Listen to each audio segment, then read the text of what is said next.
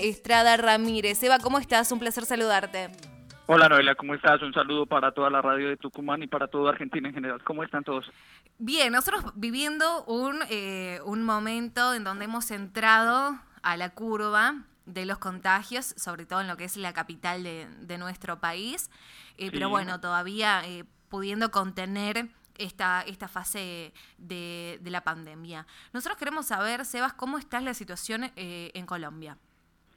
Aquí también estamos ahorita viviendo un caso similar. Mira que hubo un fenómeno, en, los primeros tres meses de la pandemia se reportaron solamente 30 mil casos y ahorita en los últimos 16 días se duplicó. Asombrosamente llegó a 60 mil, siendo la costa atlántica y Bogotá, la capital, los más afectados. Las ciudades más ordenadas con el manejo pues de la pandemia, Medellín, o sea nosotros, y Bucaramanga en el sur de Santander es como lo, más central en este momento.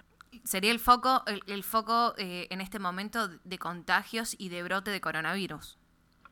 Sí, en la costa, en la costa más que todo, y en Bogotá, que Bogotá es más concentrado, como al ser capital, se mueve gente de todo el país y de todo el mundo. Claro.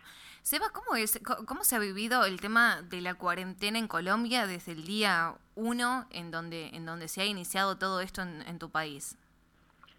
Pues mira, con, con las cifras no, no lo puedes notar. Eh, por ejemplo, en Antioquia, lo que somos nosotros, Medellín y todo el departamento de Antioquia, se ha manejado con buena disciplina, hay brotes pequeños, pero pues se ha logrado, digámoslo así, mantener a causa de la, o mejor, a, a costa más bien de la, de la tranquilidad y el desespero de la gente, porque lo hemos vivido todos, o sea, es, es difícil, difícil estar encerrado y estamos manejando algo que se llama pico y cédula, o sea, con el último dígito de, nuestro DNI, podemos salir una vez a la semana, ahora lo pusieron unos días par y otros días impar, con el último dígito de la cédula, salir a hacer pues las vueltas que tengamos que hacer, sea de, de provisiones, sea de pagos bancarios, sea de pagar la salud, en fin, o sea, tenemos días para movernos y se ha controlado un poco, pero en otras partes no lo están haciendo así. Por ejemplo, lo que te decía ahorita en la costa,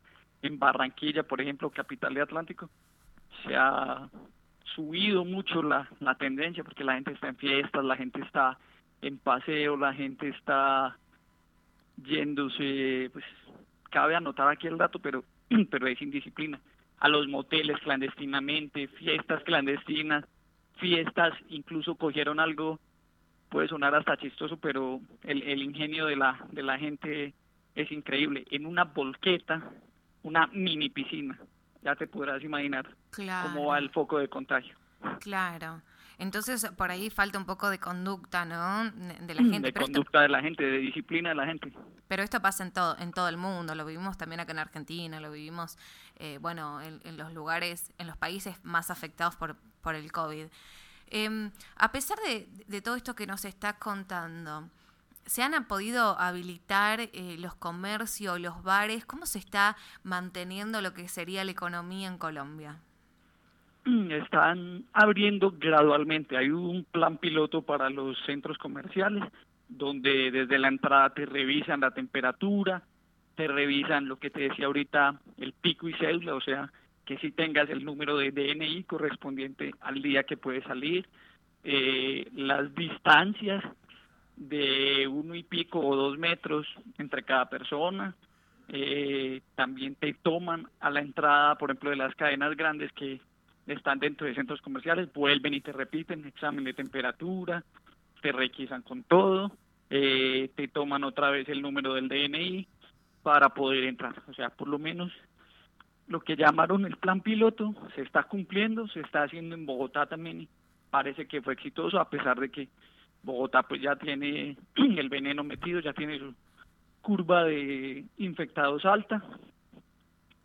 Entonces es como complicado, es que nada menos te tengo las cifras para hoy. Bogotá está en 18.179 casos, mientras que nosotros en Antioquia, o sea, contando todo el departamento, tenemos solamente 2.498. Entonces ya puedes ver cómo se distribuye ahí.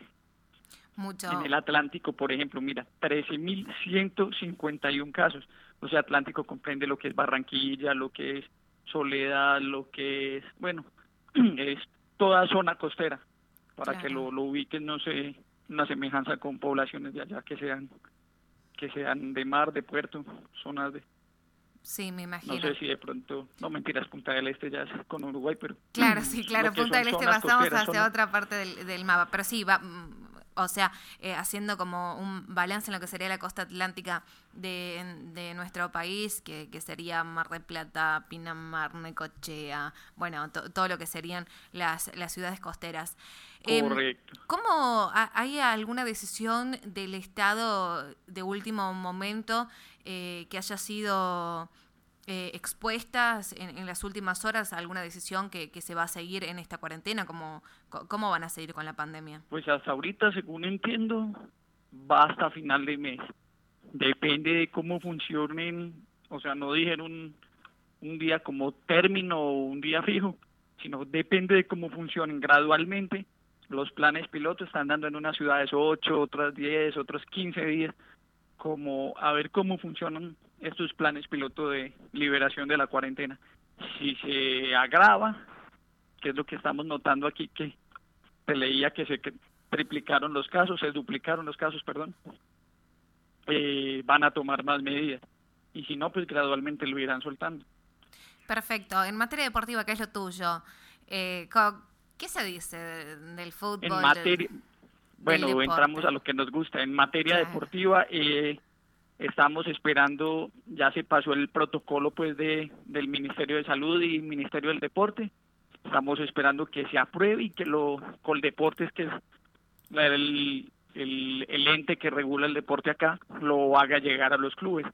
Por ejemplo, en el caso del Independiente Medellín, ya llegó el profesor Bobadilla, el profesor Villagra, eh, Carlos Monjes, delantero paraguayo, que es la última contratación del equipo, llegaron en un vuelo humanitario procedentes de Uruguay. Vienen también con Juan Camilo Saiz, que es eh, antioqueño, jugador colombiano, es una ficha del equipo, quien estaba militando en Cerro Porteño de Paraguay y cuyo contrato pues se dio a término, por lo que deberá unirse a las filas del Independiente Medellín. Y estamos esperando eso, que activen el protocolo para los equipos comenzar entrenamientos otra vez. Se dice que ya, pues o lo que hemos visto ya en televisión, ya las los directivos de tanto de Envigado, Medellín, Nacional, Águilas Doradas de Río Negro, que son los que corresponden a la, a la zona de nosotros, eh, están pues ya prestos a la decisión de del gobierno o a la nota pues del gobierno, el, la dada de alta del gobierno, pulgar arriba del gobierno para tomar actividades otra vez y esperar el inicio de la liga que posiblemente sería a finales de agosto.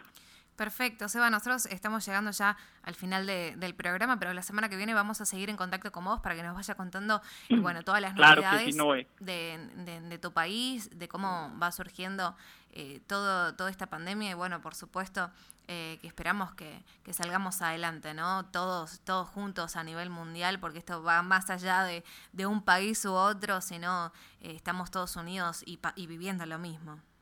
Claro que sí, no, un saludo para vos, un beso gigante. Salúdame a Daniel Pérez, por favor, y a Juliana Chailé, si están escuchando. Y nada, con mucho gusto prestos a colaborar por aquí y ojalá en un futuro nos podamos encontrar allá o acá. Ojalá, ojalá alguna alguna cancha, algún estadio nos nos una para poder trabajar juntos otra vez. Eva, te mando un beso grande. Muchas gracias por compartir tenés que venir, Tenés que venir cuando sea el partido de Boca aquí. no, por supuesto. después, después de eso, sabelo que me, que me voy a hacer playa eh, por San Andrés, ¿no? Ya, ya, lo he dado así. Lo he determinado así. Ah, en San, en San, Andrés hay 20 casos en este momento. Ah, qué lindo, mira, 20 Ah, bueno, y te, te, te, iba a contar algo. Eh, algunos casos de, de paisanos de ustedes argentinos en San Andrés uno y otro que te mandé hace unos días por WhatsApp, unos que los cogió mochileando, turisteando, como en, están hospedados en campings, pues tienen una carpita, otros viajaban en carro casa y parece que se, se quedaron acá y estaban buscando pues como ayuda porque ¿me entiendes? Los como los cogió la cuarentena, claro, quedaron las provisiones se acabaron y todo eso, entonces estaban como buscando ayuda de ambos gobiernos para poder retornar a casa, retornar a Buenos Aires, supongo que es capital la primera. Sí, vamos a, vamos, vamos a seguir dialogando sobre eso y sobre argentinos varados en Colombia. Si te parece, la semana que viene. Seba, te mando un beso gigante. Muchas gracias por esta comunicación. Listo, no, cuídate mucho, bendiciones para todos y nada, de esta salimos todos y remamos y hacemos las cosas con juicio. Así Cuídense mucho, un, abrazo grande. Ahí estábamos en diálogo. Cuídate mucho. Igualmente con Sebastián. Ramírez Estradas, periodista colombiano, contándonos la situación eh, actual en Colombia.